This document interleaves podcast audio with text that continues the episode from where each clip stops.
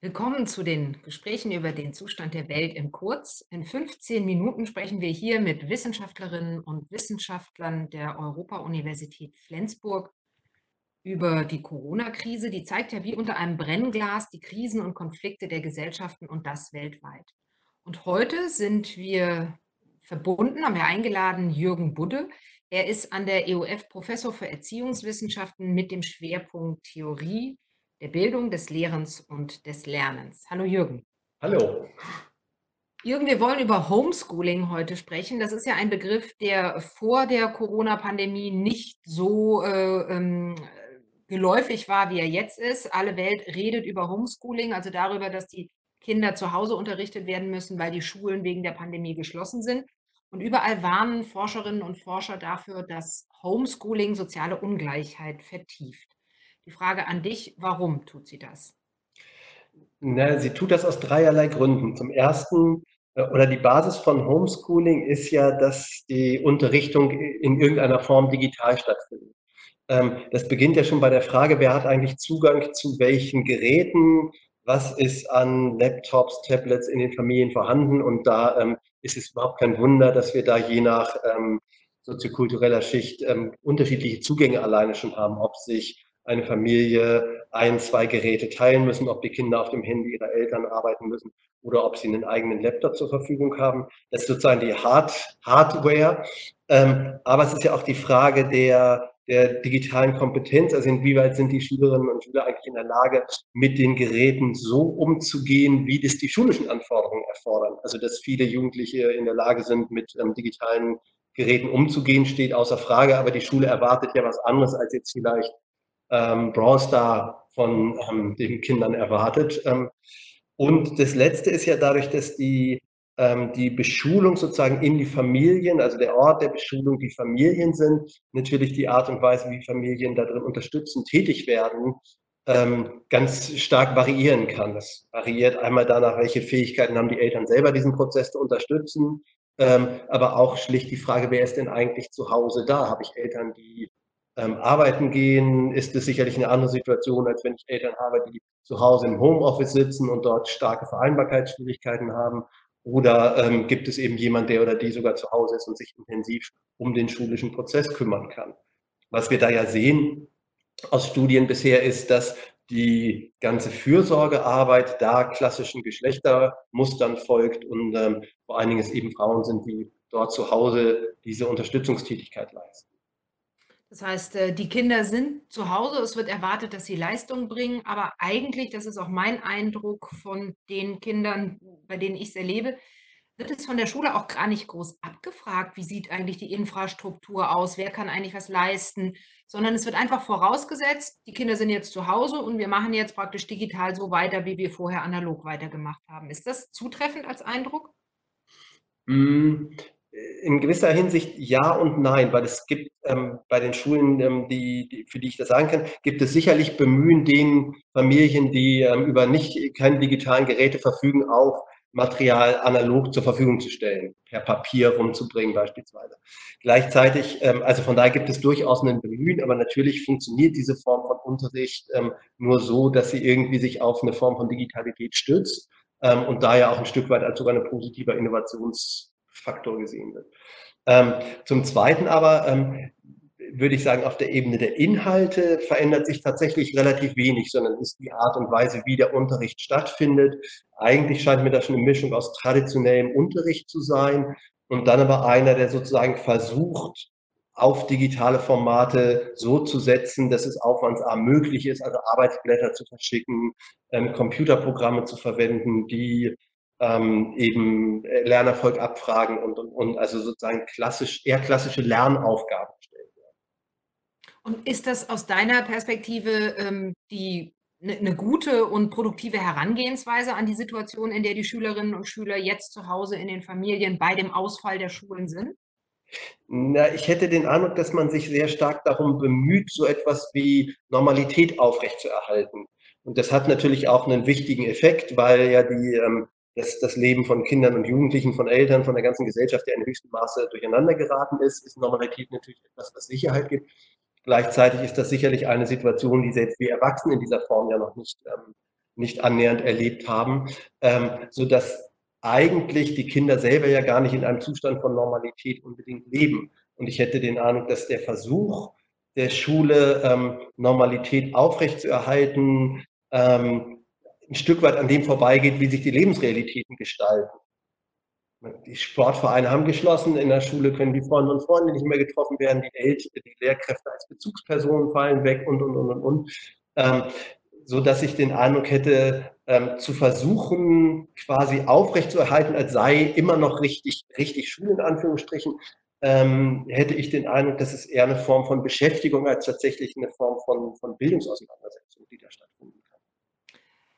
Es gibt ja die These, dass diese Corona-Krise wie eine Art Brennglas funktioniert. Wir sehen eigentlich das, was in unserer Gesellschaft äh, schiefläuft, die Krisen, die Konflikte, alle wie unter so einem Vergrößerungsglas. Wenn man das jetzt ähm, auf die Schule und auf äh, Bildung äh, anwendet, was würde man unter diesem Brennglas sehen? Sieht man eben das, was wir sonst immer so ein bisschen verborgen haben, eine soziale Ungleichheit, die eben rhetorisch oft abgewendet wird?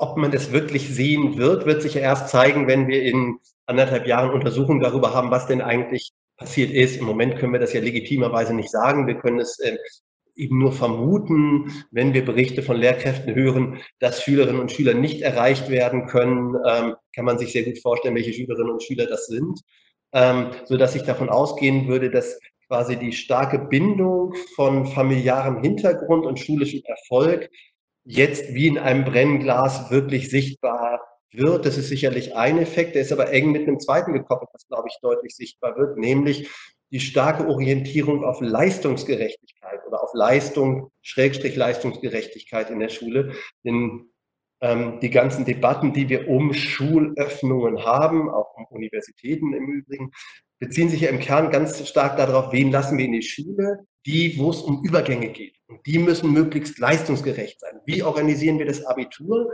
Das sind, wenn überhaupt über die Schule gesprochen wird, die Fragen, die im Vordergrund stehen. Fragen nach ähm, Wohlbefinden der Kinder spielen ziemlich wenig eine Rolle. Das diskutieren wir ein bisschen in Bezug auf frühkindlichen Bereich oder auf Kindergärten, auf, auf Spielplätze oder so. Ähm, aber die Frage, welche, was Kinder eigentlich, Schülerinnen und Schüler erleben, deren Normalität außer Kraft gesetzt wird, das spielt sicherlich sehr wenig eine Rolle. Ähm, und ähm, es gibt eben so eine ganz starke Debatte darum, dass diese Leistung irgendwie vergleichbar organisiert sein müsste. Und damit sind wir sicherlich bei einem zweiten Kern von Schule, der ähm, oft auch nicht so richtig klar wird, nämlich so eine starke Orientierung auf ähm, die Produktion von Leistung und die, die Idee, dass Leistung gerecht vermessen werden könnte. Und auch da bin ich in der aktuellen Situation ähm, mit Blick auf soziale Ungleichheit hoch misstrauisch, ob man tatsächlich im Moment so tun könnte, als ob man Leistung überhaupt so bewerten könnte oder bemessen könnte oder auch nur quasi hervorbringen könnte, wie man das in den ähm, Jahren zuvor geglaubt hätte. Aber ich glaube, der, der Mechanismus ist eigentlich der gleiche.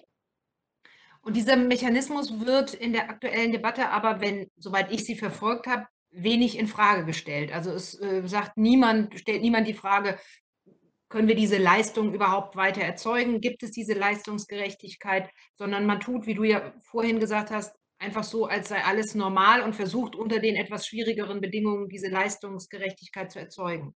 Ja, da könnte man ja sagen, dass der Vorstoß von ähm, Karin Prien zu sagen, wir versuchen, ähm, wir, wir, schreiben kein Abitur, ja in die Richtung ging. Da ist sie ja sehr mhm. für ähm, zurückgepfiffen worden. Ähm, ich will mich da jetzt gar nicht politisch zu sehr einmischen und dennoch hätte ich den Eindruck, dass die, die Idee, die dahinter steht, zu sagen, wir haben es mit einer außergewöhnlichen Situation zu tun, in der möglicherweise gar nicht Leistung und Leistungsgerechtigkeit an erster Stelle steht, ähm, sicherlich von großer Bedeutung ist. Die Schülerkammer Hamburg beispielsweise hat eine Befragung ähm, unter, vor allen Dingen unter Abiturienten und Abiturienten durchgeführt, von denen sehr viele gesagt haben, das Abitur ist uns im Moment gar nicht so richtig wichtig. Wir hängen sowieso in der Luft. Wir haben Angehörige, um die wir uns kümmern. Wir wissen überhaupt nicht, wie es danach mit uns weitergeht. Wir wollten freiwilliges soziales Jahr machen, ins Ausland gehen, Lehren anfangen, Studium anfangen. Die ganze Zukunft ist unsicher. Und ähm, vor dem Hintergrund ist ähm, sicherlich die Orientierung darauf, dass so ein Abitur nach, nach richtigen, nach normalen Regeln abzulaufen hat, ähm, schon eine etwas schiefe Optik. Mhm.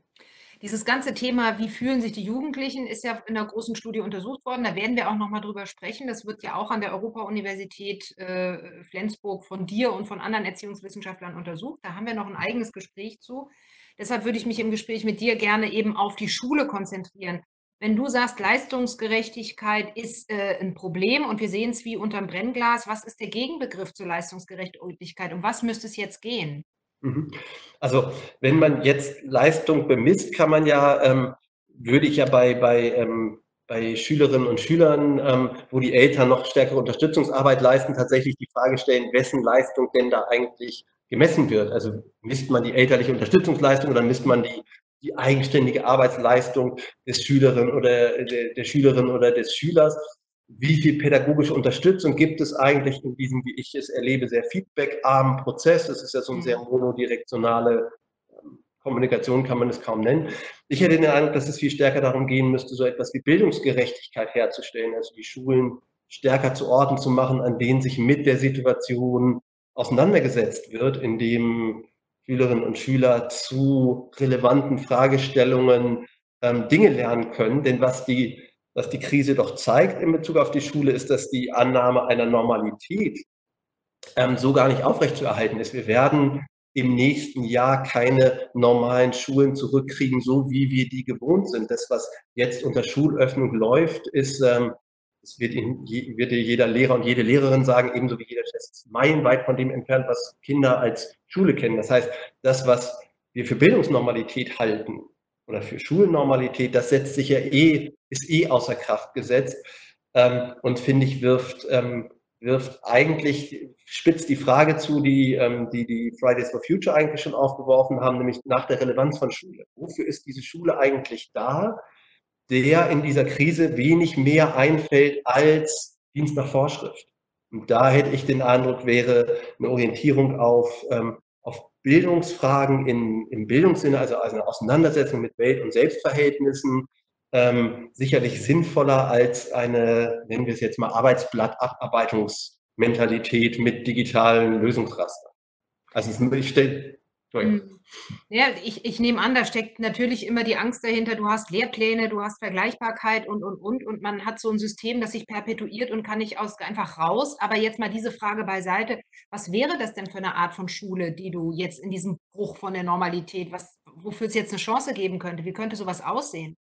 Hm, es ist zweierlei. Also zum einen eine genaue Vorstellung davon habe ich, habe ich nicht. Zum einen würde ich aber denken, dass die Debatte, wer braucht eigentlich, wer braucht eigentlich Bildungsangebote, wir nicht vor allen Dingen darüber strukturieren sollten, wer, ähm, wer macht eigentlich jetzt einen Abschluss, sondern viel stärker über die Frage nach Bedürftigkeit im Lernprozess. Da sind wir wieder bei sozialer Ungleichheit. Ich kann mir vorstellen, dass es Kinder gibt, denen, die, für die es von großer Relevanz ist, in Schule zu gehen, weil dort vertraute Orte sind, weil sie ähm, aus ähm, bedrohlichen familiären Verhältnissen ähm, herauskommen und, und, und. Also, dass die, die Frage schon anders gestellt werden müsste, wer denn jetzt Bildung braucht.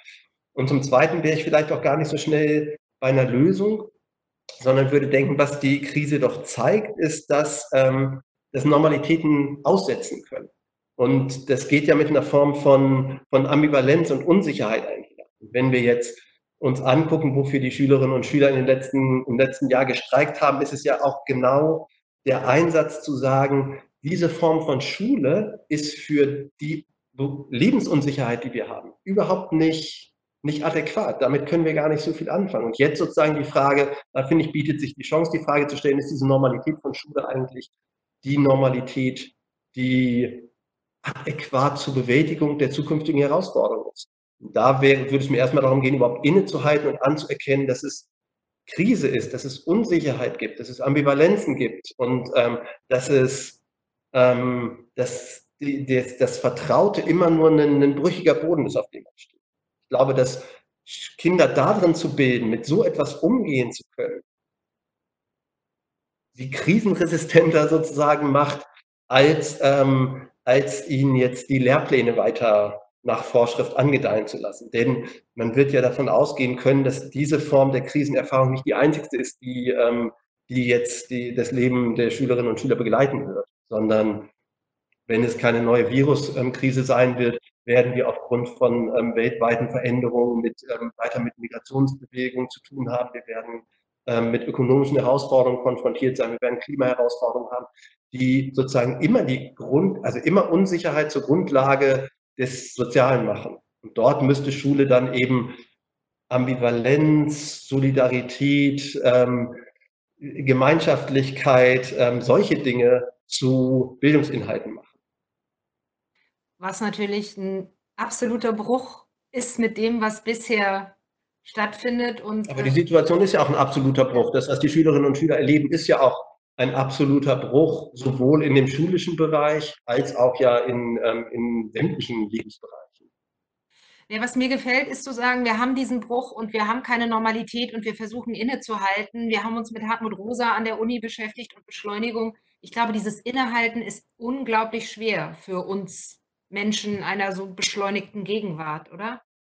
Das glaube ich sicherlich. Und ich, also, und ich würde es jetzt auch nicht als, als sozusagen Handlungsvorwurf an, an Praktikerinnen und Praktiker oder so richten, weil ähm, die Frage von Inhalten wäre eine, die, die ja nicht nur die einzelne Person ähm, vollziehen könnte, sondern die ja eine gesellschaftliche, ein gesellschaftliches Moment der Reflexion sein müsste. Und das Krisen wahrscheinlich nicht die, die beste Situation sind, innezuhalten, weil Entscheidungen gefällt werden müssen, auch Entscheidungen, wie macht man jetzt mit Schulen weiter, ohne Frage.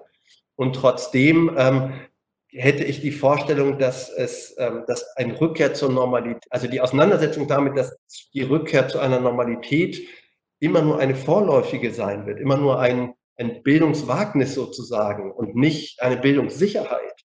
Ähm, das halte ich für einen eklatanten, also das stelle ich mir vor, müsste der Inhalt von, von Bildungsprozessen sein.